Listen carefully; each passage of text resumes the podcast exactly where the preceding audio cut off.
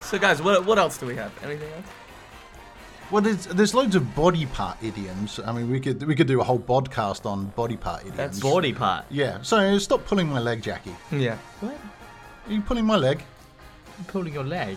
Yeah. So, uh, Jackie, you've been making fun of Mark and his clean shaven face all day. You're You've been pu- taking the Mickey. you've been taking, Ah, the, mickey taking or, the mickey. Or pulling his leg. Have you been pulling my leg? Pulling your leg. Oh, I see. makes sense, It's the same- right? It's the same meaning of taking a Mickey. Yeah. Yeah. Oh, You're So- making fun of me. You're Making pulling fun, my leg. gi- You're giving just him a hard having time. joke. Yeah. Yeah. oh. I'm not playing but joke on me. Uh, I'm just laughing at you. No, no, no. You're laughing with me or near me, not at me.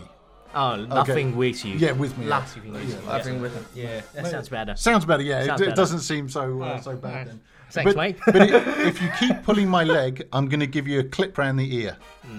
Clip on. Oh, clip on the ear. Clip on the ear. I would do say, you say? Uh, smack upside the head. Smack upside the head. Yeah. Why this difference? Well, this is sort of. Because I'm right and he's wrong. Oh.